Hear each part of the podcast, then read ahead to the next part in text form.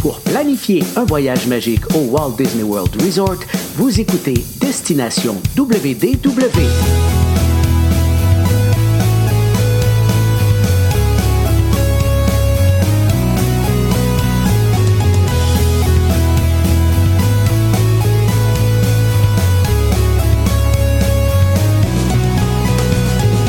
Et voici votre animateur et ami personnel de Mickey, Jean-Philippe Paré. Bienvenue à Destination WDW. Un gros merci pour le téléchargement pour les gens qui nous écoutent en audio et bienvenue également aux gens qui nous regardent en vidéo. Vous allez retrouver nos épisodes audio sur Spotify, Apple Podcast, euh, en fait tous les endroits que vous téléchargez vos balados et en vidéo sur notre chaîne YouTube et notre page Facebook. Et aujourd'hui, on poursuit notre aventure 100 ans de magie pour célébrer le centième anniversaire de la Walt Disney Company. Ça veut dire que je m'en vais rejoindre mon ami Michel. Salut Michel. Hey, salut Jean-Philippe et salut tout le monde qui est à l'écoute avec nous. Très content de vous retrouver pour cette belle histoire de la Walt Disney Company. Oui, puis aujourd'hui, on va débuter en fait avec le 60e anniversaire déjà de la compagnie et l'ouverture d'un nouveau parc thématique. Oui, effectivement, il s'agit de l'ouverture de, du parc à Tokyo Disneyland au Japon en 1983. C'est notre quatrième parc. Puis là, ben, faut juste savoir que c'est pas généralement juste Disney qui s'occupe de ça. C'est la société Oriental Land Company Mhm. qui gère un peu, qui est propriétaire du parc Disney, qui a acheté une filiale, je vous dirais, qui a acheté euh, euh, un droit, un droit de d'opérer en fait. Oui. Et puis euh, l'ensemble du parc. Mais il faut aller voir ça une fois dans votre vie. Sinon, allez le voir sur YouTube. Mais juste le, t'arrives à Fantasyland, le, le gros buffet. Je parle toujours de ça parce que j'aime manger, mais quoique les gens de destination WDW aiment bien manger aussi, on dirait. Mais c'est euh, Queen of Art, le buffet, c'est magnifique. Eux autres ont décidé de garder le Old Splash Mountain. Il y aura pas de nouvelle version avec Tiana et euh, la, la princesse et la grenouille. On va rester dans la vieille version. Alors si vous vous ennuyez, puis vous manquez, puis vous aimez pas votre nouvelle version de Splash Mountain, vous pourrez toujours aller à Tokyo Disneyland pour voir l'ancienne version. Puis on a un nouveau village, le village de Belle qui a été mis là, mais beaucoup plus amplifié que celui qu'on a au New Fantasyland en Floride. Et puis tout est big là-bas. Hein. Tu regardes la parade, au lieu de voir passer, il y a huit danseurs entre chaque allégorique, c'est 25 danseurs qui passent entre chaque. Il y a beaucoup, beaucoup d'animations. Les rues sont plus larges, tout est beaucoup plus intense. Et juste pour voir la version de Main Street qui est couverte là-bas, c'est super le fun de voir ça. Fait que je vous y encourage si vous avez la chance, mais c'est vraiment une belle acquisition pour Disney, le Tokyo Disneyland. OK. C'est aussi en 1983 que la société réorganise ses activités puis va créer des, des filiales spécialisées. Parle-nous un petit peu, Michel. Oh, ça finit plus. Ce que je trouve le de plus compliqué dans l'histoire qu'on aura racontée de Disney, c'est on est fili- affilié à ça. Euh, finalement, on va changer de nom. Finalement, on va regrouper ces trois-là ensemble, puis on va s'appeler un nouveau nom. Ça finit plus. Alors, le 1er avril de cette année-là, il y a Walt Disney Production qui crée à partir du département d'animation. On a dit, OK, et de film, donc Film Picture, on va faire la Walt Disney Pictures. Ça va être une autre société qui va être à part entière pour gérer tout ça. Puis la Walt Disney Television.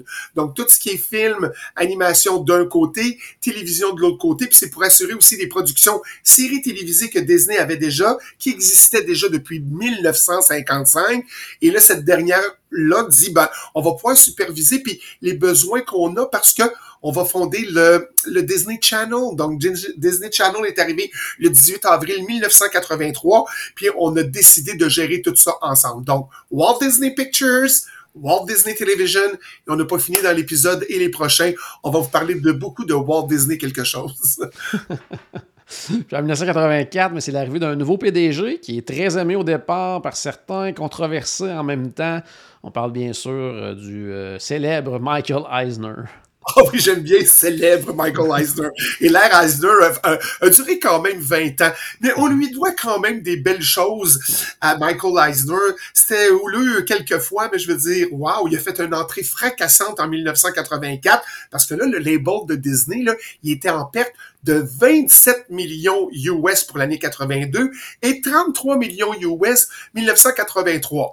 Alors, devinez qu'est-ce qu'on va faire? On va changer de nom encore. On va changer le, Disney label on va dire ça va être Walt Disney Production. Alors, on avait Television, Picture, on a Walt Disney Production, puis on- on va créer tout ça pour faire une nouvelle sorte de film. On va créer, vous avez entendu parler de Touchstone Picture, Mhm. et le premier film de Touchstone, euh, Touchstone, c'est comme un tongue twister de dire ça. Euh, c'est vraiment le film Splash avec Tom Hanks, et c'est sorti le 9 mars 1984. Puis juste pour les gens qui voyagent puis qui font la croisière Disney puis ils vont sur le Castaway Cay, sachez que avant même que Disney achète cette île-là, les séquences de plage qui ont été tournées pour Splash ont été tournées à Castaway Cay. Pas Alors voilà pour la nouvelle de, de notre venue de notre monsieur Michael Eisner. On n'a pas fini d'en voir de toutes les couleurs. Mais pourquoi justement la direction de Disney fait appel à Michael Eisner? C'est vraiment parce qu'il faisait une bonne job de l'autre côté. C'est quand même le président de la Paramount Pictures. Ouais.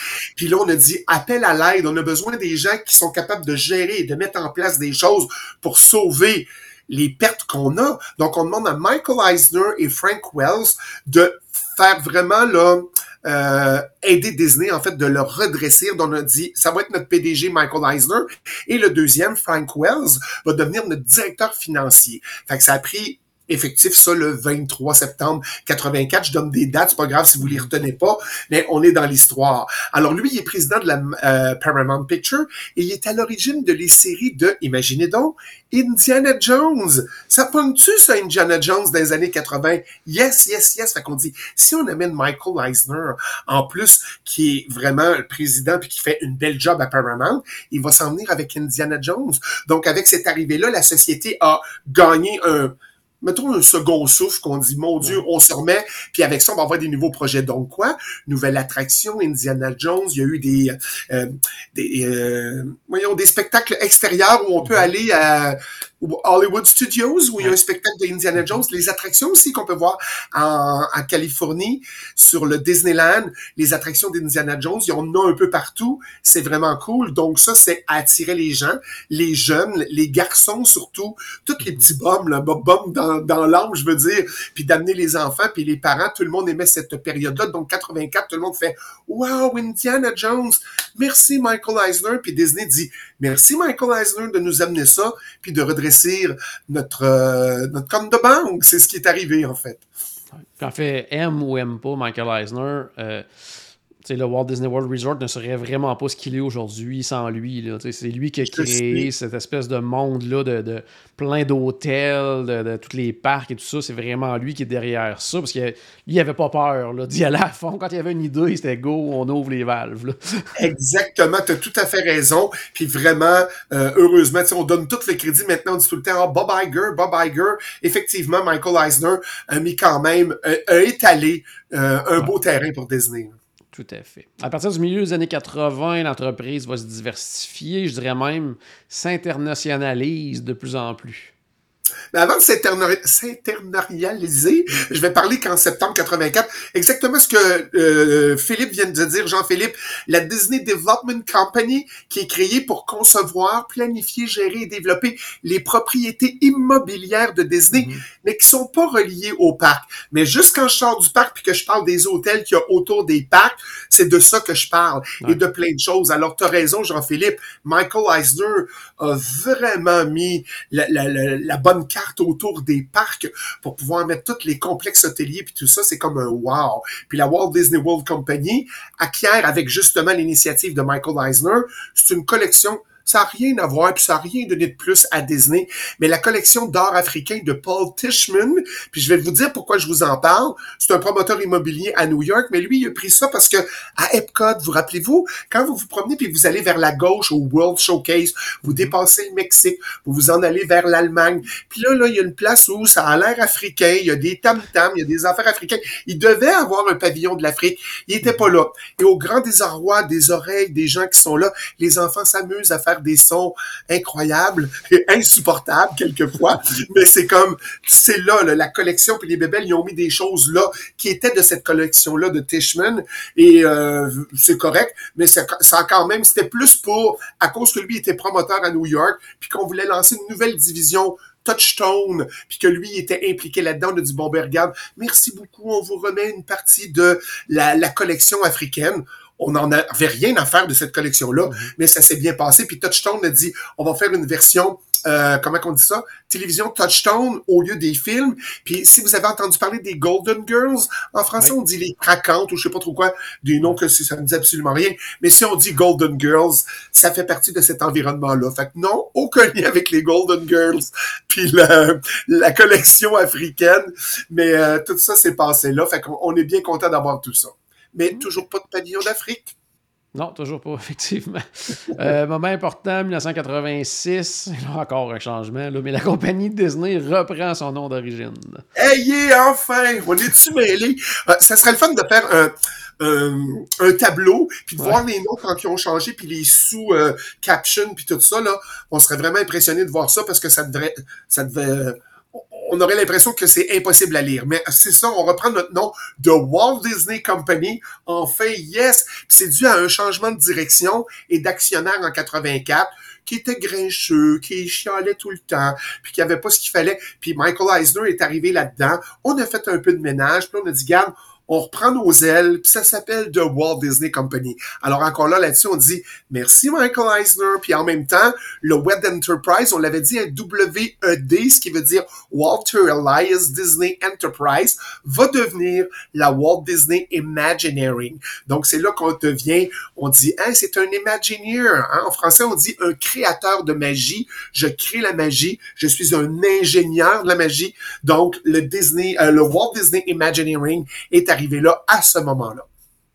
OK, OK, quand même, quand même. Donc, euh, c'est bon. Puis là, tout ça, développement, il y a toujours des projets en cours. Puis là, même un sixième parc Disney est en plan, puis un accord est conclu à ce moment-là. Exactement. Le sixième parc n'est pas encore arrivé, mais en 87, c'est là qu'on a Disney a conclu l'accord avec l'État français pour dire on va créer un domaine loisir aux portes de Paris. faut faire attention à ce qu'on dit pour pas blesser les, les, Français. Alors, c'était pas un, un theme park attraction. C'était vraiment un domaine de loisirs aux portes de Paris qui allait s'appeler Euro Disney Resort. Et là, déjà là, on commence à mettre le mot resort à côté. Mhm. Alors, mais c'est aussi l'ouverture du premier Disney Store euh, le 28 mars 1987 à Glendale et c'était pas loin du siège du siège social à Burbank.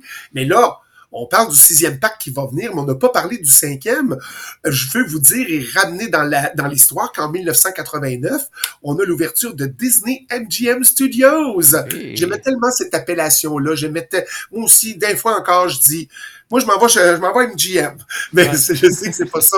Parce qu'on avait un contrat de 20 ans avec le nom, puis il fallait changer. Mais wow! Parce que là, on voulait devancer Universal. Pourquoi qu'on a amené ça? Encore merci Michael Eisner. Hey, Universal vont faire un parc d'attractions? non, non, non, non, non, non, non, non, non. On va pas leur donner toute notre clientèle. Alors, peu importe ce que le parc aura de l'air, mettez tout ce qu'il faut, puis on fait un parc sur le cinéma, nous autres aussi. Alors, c'est pour ça, étant donné qu'on n'avait pas beaucoup de choses, de, de viande à mettre après l'os, on a dit, on va s'associer avec MGM MGM. Donc, MGM va pouvoir nous prêter ses bannières de films, puis on va pouvoir intégrer ça dans notre parc d'attractions. C'était ça pour un contrat de 20 ans. Mais wow, le 1er mai 89, ça ouvre. On rentre là, le vieux Hollywood des années 30. C'était magnifique. Il y avait dans le temps le Backlot Tour que j'adorais. Aller dans les décors. Justement, on a parlé des Golden Girls tantôt. On allait dans les rues en arrière où on tournait les extérieurs de Golden Girls. Puis c'est ça, la différence avec le Hollywood Studio d'aujourd'hui.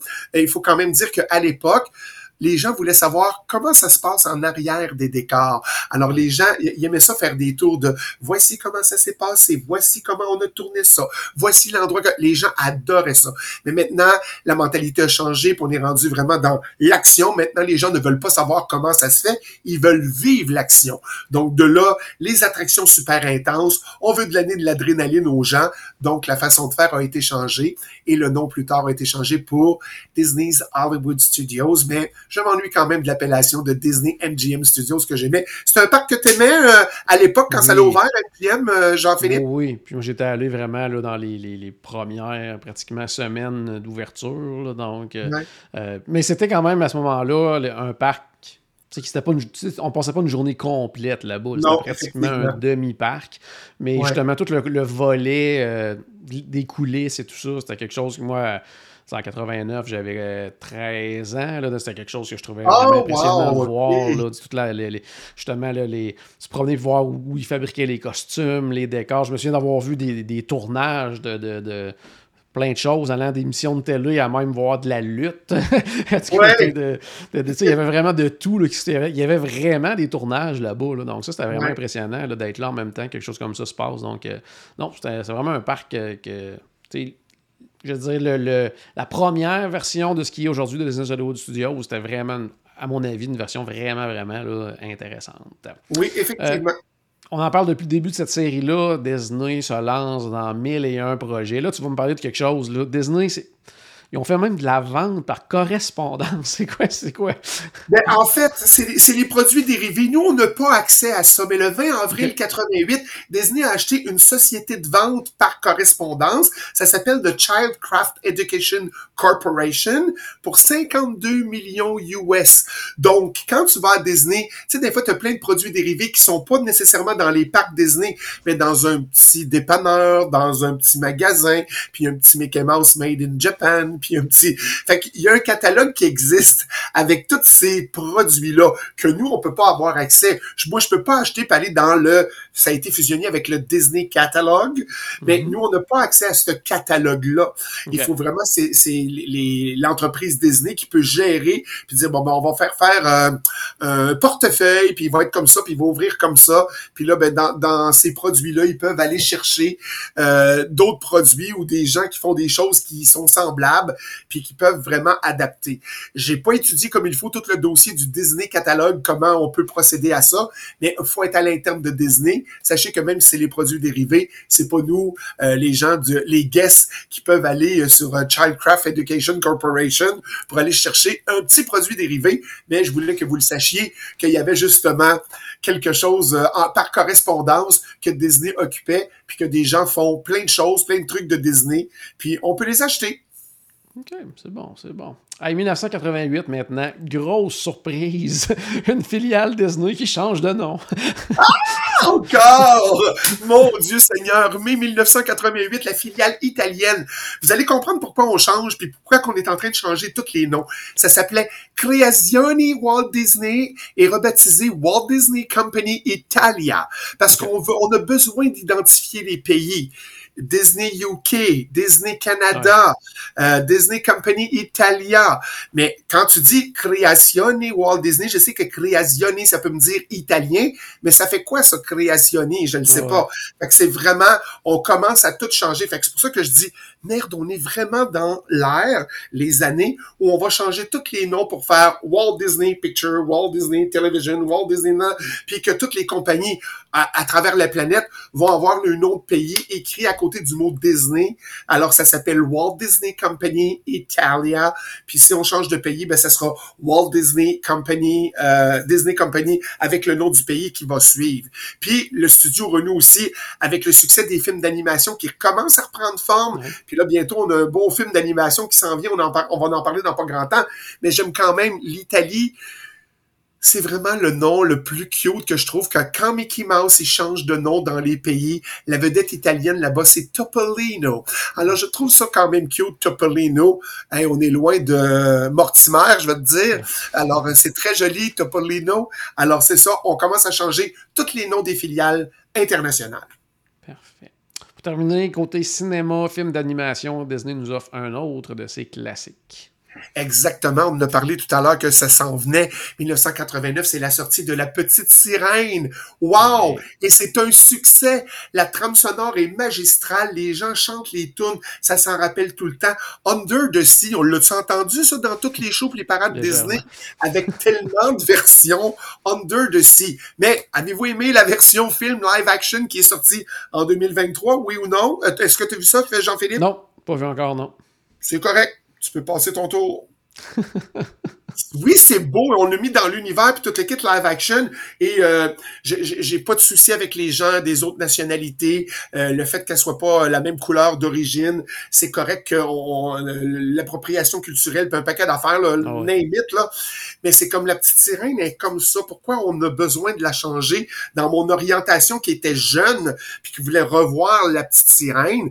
Euh, là, pour moi, c'est pas la petite sirène, mais c'est quand même bien fait. Quoique ses amis qui, qui vivent dans la dans sont un petit peu biz dans la façon dont ils sont faits.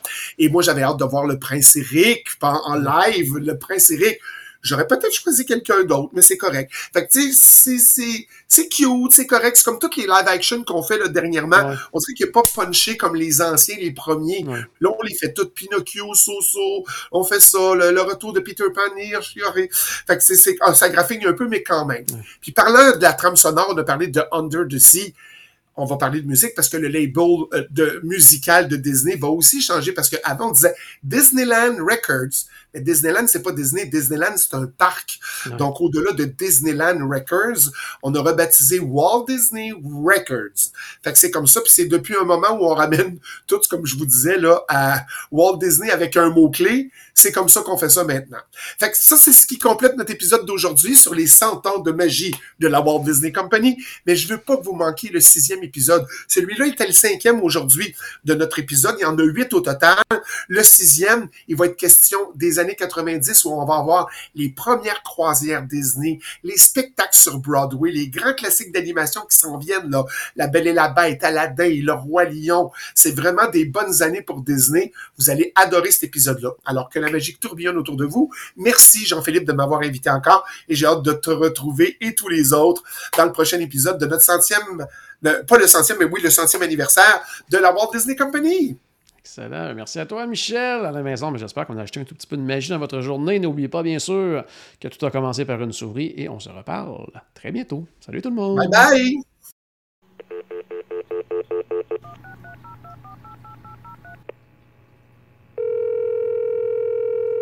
Bonjour, c'était Destination WDW. Tous nos épisodes sont disponibles en archive au destination www.ca. Saviez-vous que vous pouvez nous aider en vous abonnant à notre page Facebook, à notre chaîne YouTube ou en partageant nos épisodes sur vos réseaux sociaux? Ça vous coûte pas une Christie et ça nous fait encore plus plaisir qu'une délicieuse Mickey Bar. Pensez-y! Ça vous coûte pas une Christie et ça nous fait presque autant plaisir qu'un souper au Polite Pig. Pensez-y! Ça vous coûte pas une scène et ça nous fait presque aussi plaisir que 10 minutes d'attente pour Ratatouille. Pensez-y.